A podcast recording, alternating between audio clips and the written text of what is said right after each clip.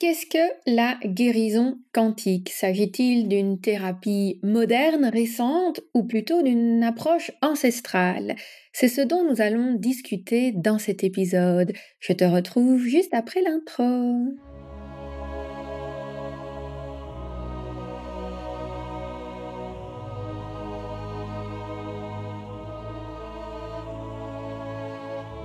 Bienvenue sur le podcast Métasensoriel un espace qui allie science et spiritualité, conscience et subconscience, visible et invisible, afin de vous emmener à la conquête d'une vie pleine de sens. Ensemble, nous explorons toutes les dualités de l'univers qui nous poussent vers une meilleure connaissance de nous-mêmes, des autres et de notre environnement. Je m'appelle Aurélie, je suis bio-ingénieure de formation et fondatrice de l'aromacantisme. Scientifique de l'esprit et spirituelle de cœur, j'entremêle savoirs ancestraux et pratiques modernes pour vous reconnecter à l'univers de tous les possibles. Chaque semaine, je vous mets au défi d'affiner votre intuition pour mieux écouter, comprendre et ressentir les énergies de la nature. Installez-vous confortablement et profitons ensemble de ce nouvel épisode. Il y a un an et demi maintenant, j'avais enregistré un épisode de podcast intitulé Comment suis-je devenu mentor en thérapie quantique? Et je t'y parlais de mon coming out spirituel. Dans cet épisode, je t'expliquais globalement ce qu'était la thérapie quantique, ce qu'était l'énergie quantique, on a abordé également la notion de cohérence quantique. C'était vraiment un épisode très riche, très important pour moi aussi, puisque j'y dévoilais un petit peu cet aspect de mes activités que certaines personnes ne connaissaient pas encore. Il s'agit de l'épisode 1.9 du podcast Métasensoriel si tu as envie d'aller le réécouter. L'épisode d'aujourd'hui va donc s'inscrire dans la continuité de ce que j'ai partagé dans ce premier épisode sur la thérapie quantique. Cette fois, nous allons véritablement mettre l'accent sur la notion de guérison quantique et de ce qu'entend finalement la thérapie quantique en termes de guérison. Alors je suis consciente que parfois l'utilisation du terme guérison est un petit peu polémiquée. Certaines personnes s'autorisent à l'utiliser, d'autres pas. Ici, je t'invite avant tout à faire preuve d'une certaine ouverture d'esprit et à tout simplement explorer la notion de guérison à travers le regard, à travers le filtre de la thérapie quantique. Donc, si on en revient un tout petit peu aux bases des termes, je l'avais expliqué préalablement, la notion de quantique fait référence à ce qu'il y a de plus petit. C'est un adjectif qui fait référence à l'unité la plus petite étudiable. Tout particulièrement dans le contexte de la physique quantique, de la mécanique quantique, c'est donc associé aux particules subatomiques tels que les électrons, les protons. Et l'énergie quantique va donc s'intéresser au rayonnement électromagnétique de ces particules. Tout ce qui touche le quantique va généralement faire référence à quelque chose de l'ordre de l'invisible.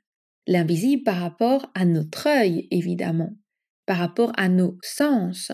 Il n'empêche que de plus en plus, les technologies commencent à vraiment être capables de mesurer cet invisible, de le quantifier.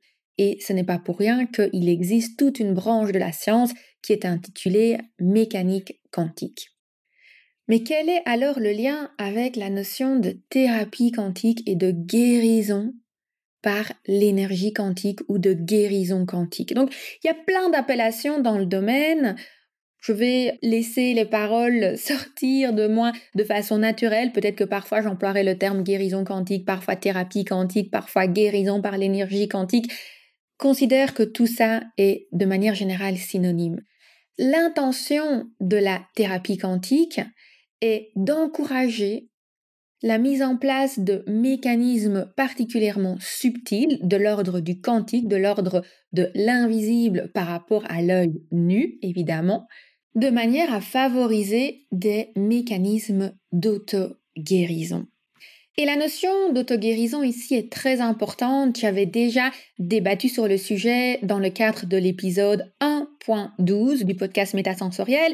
Donc si tu veux aller découvrir quatre formes d'auto-guérison pour être en bonne santé, je t'invite à aller réécouter cet épisode sur aromacantisme.com slash 1.12. Pourquoi est-ce que j'insiste sur la notion d'auto-guérison? Parce que le but, en fait, est de permettre à l'individu de maîtriser, de comprendre les mécanismes énergétiques qui gravitent autour de lui, de comprendre comment ces mécanismes influencent sa santé, sa santé, bien entendu, de façon holistique. Au sein du podcast métasensoriel et au sein de l'aromacantisme, on est constamment en train de parler d'holistique, d'holisme, holisme humain, holisme végétal, c'est-à-dire vraiment de façon globale. Et par global, j'entends aussi bien l'aspect physique que émotionnel, que mental, que astral ou énergétique de manière générale. Et je dirais qu'une des grandes forces de la thérapie quantique, c'est de véritablement prêter attention à tous des mécanismes subtils, parfois subconscients, ou de l'environnement auxquels on ne va pas faire instinctivement attention, auxquels notre éducation, la société dans laquelle on est, ne nous a pas forcément éduqués sur ces différents mécanismes qui gravitent autour de nous. Par le passé, c'était le cas, évidemment. Dans les médecines ancestrales, il y avait énormément de connaissances autour de ça. Et je ne vais pas dire que les connaissances se sont perdues, parce qu'aujourd'hui, elles sont vraiment en pleine renaissance, donc il est clair qu'elles ne se sont pas perdues, mais elles ont été en quelque sorte négligées pendant un certain temps, elles ont été déconnectées des autres formes de la santé.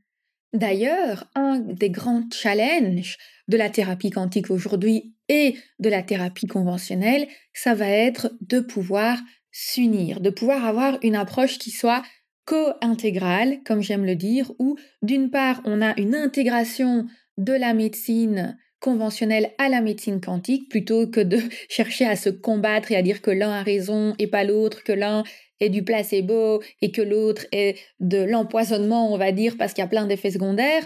Non, on va plutôt essayer d'avoir une vision innovante où les deux peuvent s'intégrer et collaborer.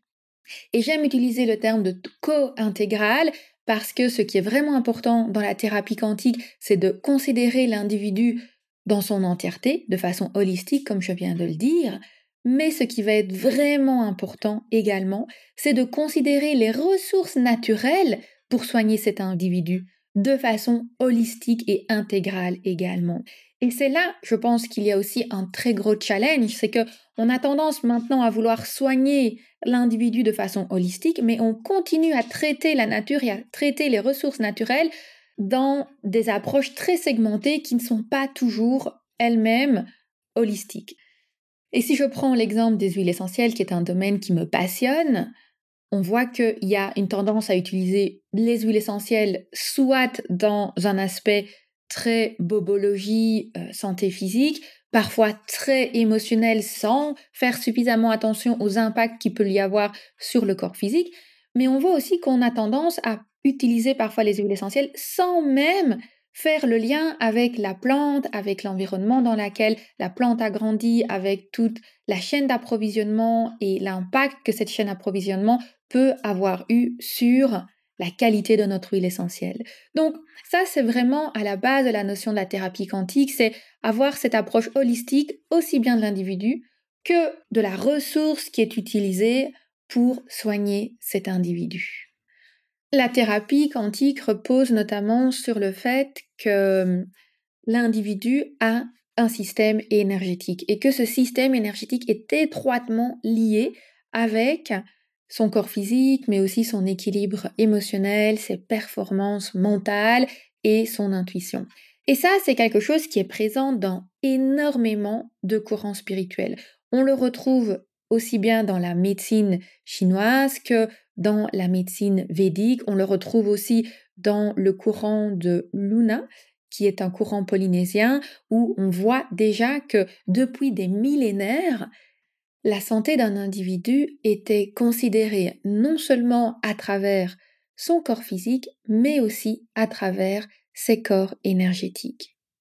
Et je dirais même que si on regarde un peu l'évolution de l'histoire et l'évolution des systèmes de santé, ce sont ces médecines ancestrales qui ont petit à petit donné vie à la médecine conventionnelle. D'ailleurs, il y a un livre que je trouve qui vaut vraiment la peine d'être lu, c'est Real Magic de Dean Radin. Je pense que en français, il a été traduit en gardant le titre Real Magic et puis La science de demain.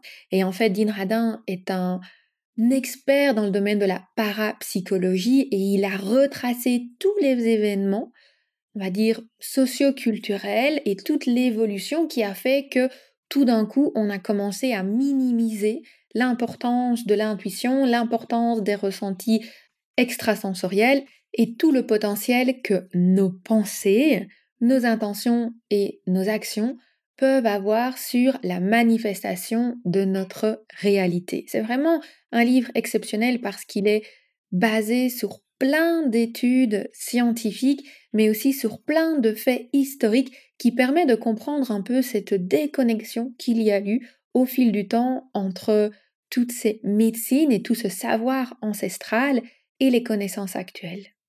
Et ça nous permet aussi de comprendre pourquoi est-ce qu'il y a encore une certaine communauté qui a tendance à résister à l'accueil de ces connaissances et à l'accueil de cet immense potentiel pour le développement de la science de demain et aussi des médecines de demain. De plus, on ne peut pas parler de thérapie quantique sans mentionner les travaux du biophysicien Fritz Albert Popp sur les biophotons le docteur Pop a mené des études très intéressantes sur l'émission de biophotons d'un corps en fonction de son état de santé. Et dans ce contexte-là, le but de la thérapie quantique est vraiment de ramener l'individu à prendre conscience de ces différents champs énergétiques en lui expliquant évidemment les différents modèles quantique qui existe. C'est une des premières choses qu'on fait au sein de l'aromacantisme, c'est d'abord se réinitier à ces différentes formes de connaissances pour comprendre comment fonctionnent les systèmes énergétiques tels qu'ils ont été modélisés jusqu'à présent et comment les différents modèles entre par exemple la médecine chinoise et la médecine de l'Ayurveda viennent se recouper.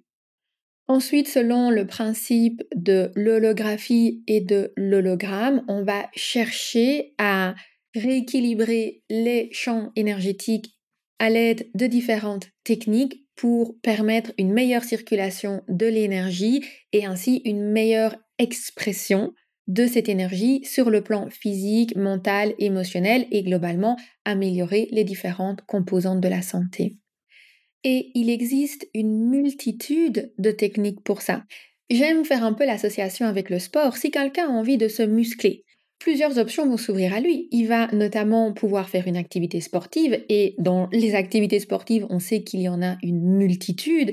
Il pourra simplement le faire à l'extérieur, en allant courir, il pourra dans une salle de sport, utiliser des machines, il pourra peut-être aussi euh, mettre une espèce de ceinture sur son ventre pour avoir des abdos qui se font naturellement comme on le voit parfois à la télé. Chacun va pouvoir développer sa propre technique et trouver la technique qui fonctionne le mieux avec son corps, le mieux avec sa physionomie, le mieux avec ses aspirations, ce qu'il aime, et ça lui permettra de se muscler progressivement. Et bien c'est un peu pareil avec l'équilibre énergétique.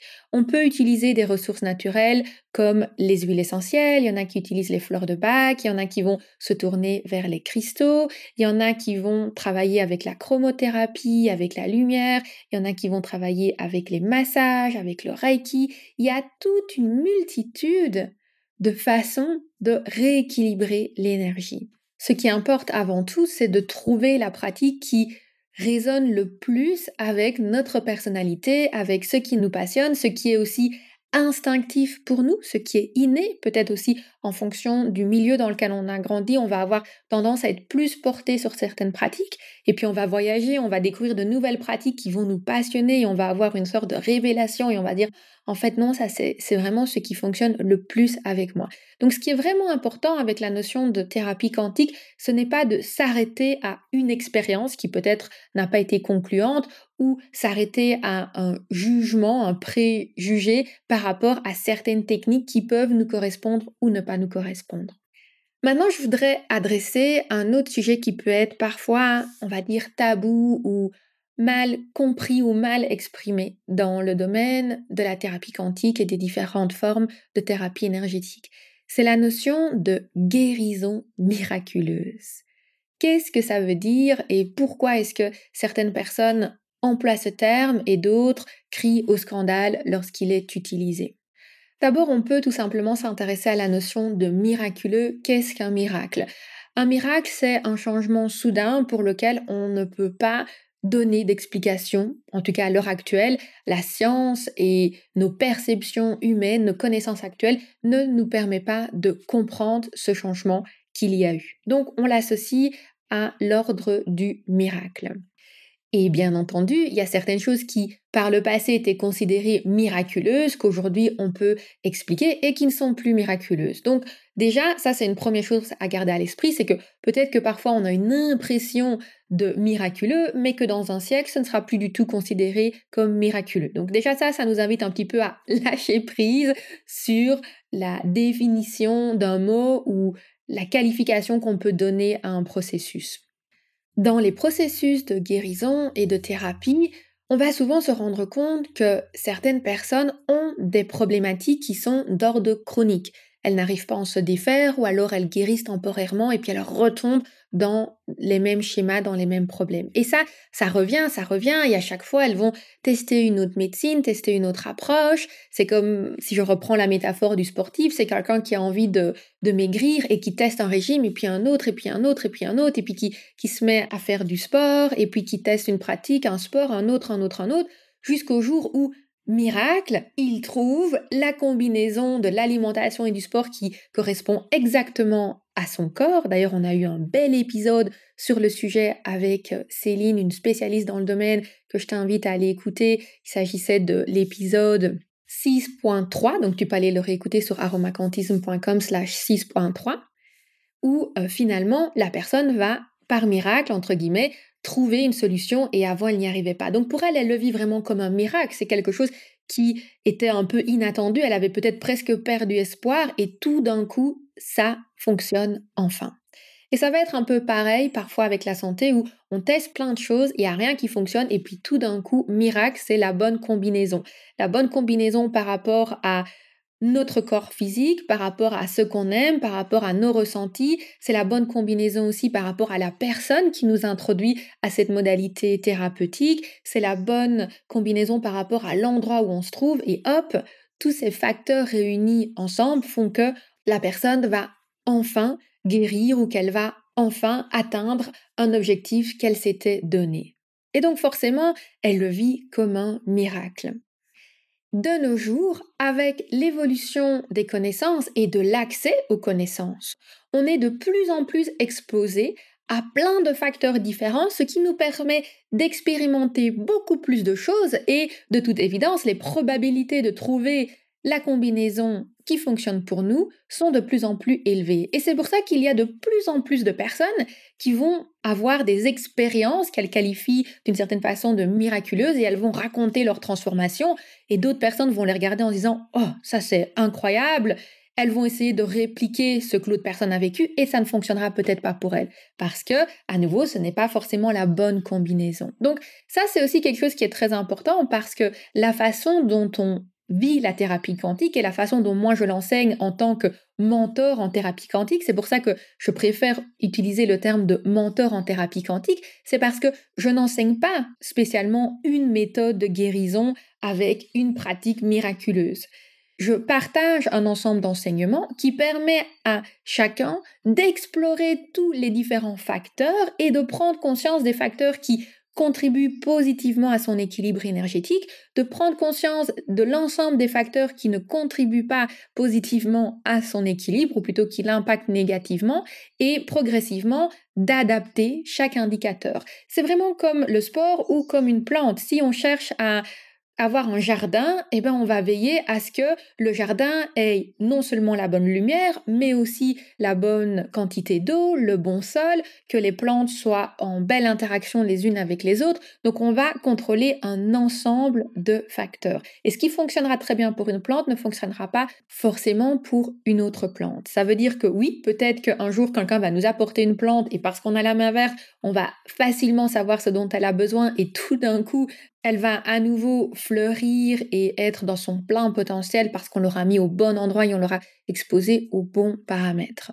Je vous raconte tout ça parce que je pense qu'aujourd'hui c'est un peu le problème du succès de la thérapie quantique, c'est que il y a des personnes qui vivent vraiment des belles transformations, des beaux processus de guérison, mais ce que vit une personne n'est pas forcément duplicable à la lettre pour une autre personne. Et c'est pour ça qu'on parle d'holisme. Et c'est pour ça qu'il y a de plus en plus de thérapeutes qui se disent holistiques, parce qu'ils ont cette volonté de proposer un modèle qui soit personnalisé et qui tienne compte de la bio-individualité de chacun. La bio-individualité est vraiment à la base de toutes les pratiques qui sont énergétiques et spirituelles, où on tient compte de la personnalité de la personne, on tient compte de son environnement, de son milieu, on tient compte de son corps physique, on tient compte de ses expériences du passé, on tient compte de ses désirs et on va chercher à harmoniser tout autour d'elle pour qu'elle puisse manifester la vie de ses rêves et la santé aussi de ses rêves. Et pour terminer, je voudrais aborder un petit aspect que je trouve aussi amusant dans les polémiques autour de la thérapie quantique, c'est est-ce que la thérapie quantique est naturelle ou est-ce qu'elle est robotique? En fait, j'ai un article de blog aussi à ce sujet. Il y a vraiment deux approches dans la thérapie quantique. Il y a une approche qui est beaucoup plus axée sur tout le côté naturel, à partir des plantes, à partir des cristaux, à partir de l'énergie, des massages. Et puis il y a tout un développement de la sphère quantique qui va être axé sur l'utilisation de machines, des machines pour mesurer l'énergie du corps et pour ensuite euh, émettre des vibrations, des fréquences pour influencer. Et donc, à nouveau, il y a tout un panel de choses qui sont possibles. Il y a encore énormément de recherches dans le sujet. Il y a aussi parfois, comme pour tout évidemment, un côté un peu marketing. Hein, c'est pareil, je le dis tout le temps pour les huiles essentielles. J'adore les huiles essentielles, mais on peut trouver une huile essentielle d'une même plante, d'un producteur qui l'a grandi avec passion, et on a vraiment une huile essentielle de qualité qui a été bien distillée, et on va aussi trouver des huiles essentielles en contrefaçon sur le marché qui sont complètement diluées et plein de produits chimiques. Donc c'est un peu pareil pour la technologie. Je pense qu'aujourd'hui, il y a des personnes qui font des travaux extraordinaires de recherche dans le domaine des nanotechnologies sur la santé, et je suis convaincue qu'il y a même des recherches qui se font en secret, entre guillemets, dont on n'a pas la moindre idée et qui sortiront à l'avenir. Et je crois aussi qu'il y a toute une panoplie de techniques qui sont un petit peu plus olé olé. Tout ça pour dire que si tu t'intéresses à la thérapie quantique, je t'invite vraiment à être ouvert à l'écoute de ton corps, à l'écoute de tes ressentis, à l'écoute de ton intuition, à évoluer progressivement. Si tu souhaites tester différentes choses, essaye vraiment de t'orienter vers des professionnels, des personnes qui ont une véritable connaissance des mécanismes qui ont lieu d'un point de vue énergétique. Je pense que c'est important de ne pas simplement parler de la thérapie quantique de façon purement spirituelle, subtil, invisible, un petit peu en mode, on va dire, gourou, mais aussi de rattacher la thérapie quantique à ses fondements scientifiques. Et quand tu as une personne qui est capable de lier les deux et d'ajouter à ça une bonne expérience, une bonne mise en pratique, tu vas voir qu'elle pourra t'accompagner dans l'exploration de toi-même, dans l'exploration de tes ressentis, et elle t'amènera toujours à décider ce qui fonctionne le mieux pour toi. Et que ce soit avec des ressources naturelles ou des ressources robotiques, regarde toujours quelles sont les modalités d'utilisation, quelles sont les précautions à avoir, quelles sont éventuellement les contre-indications, quelles sont les personnes qui ont peut-être vécu des expériences similaires, comment est-ce que ça s'est passé pour elles. Et au plus tu seras ouvert à l'acquisition de connaissances et à l'expérimentation dans un contexte qui soit en alignement avec ton intuition et un contexte qui soit sécuritaire par rapport à ton intention, je pense que tu vas vraiment pouvoir vivre de belles transformations grâce à la thérapie quantique. Et bien entendu, si tu as une affinité pour tout l'aspect énergétique des huiles essentielles, je t'invite à t'intéresser à l'aromacantisme car c'est vraiment un espace où j'enseigne cette approche à la fois scientifique et spirituelle de l'utilisation des huiles essentielles. Et si tu n'as pas envie de te former personnellement à cette pratique, mais que tu as envie d'en bénéficier, j'ai une bonne nouvelle pour toi, c'est que bientôt nous aurons une série de coachs et de thérapeutes certifiés en aromacantisme. Donc je vais préparer sur mon site internet une section où tu pourras aller consulter différents coachs et thérapeutes qui sont formés en aromacantisme, qui se sont formés à mes côtés, et tu pourras les contacter pour explorer les thématiques qui répondent à tes besoins. Sur ce, je te souhaite une très belle journée et si tu as envie de continuer à explorer le thème de la thérapie quantique, je t'invite à aller écouter l'épisode 1.9 du podcast Métasensoriel où je te parle de comment je suis devenue une mentor en thérapie quantique. Il est disponible sur aromaquantisme.com slash 1.9.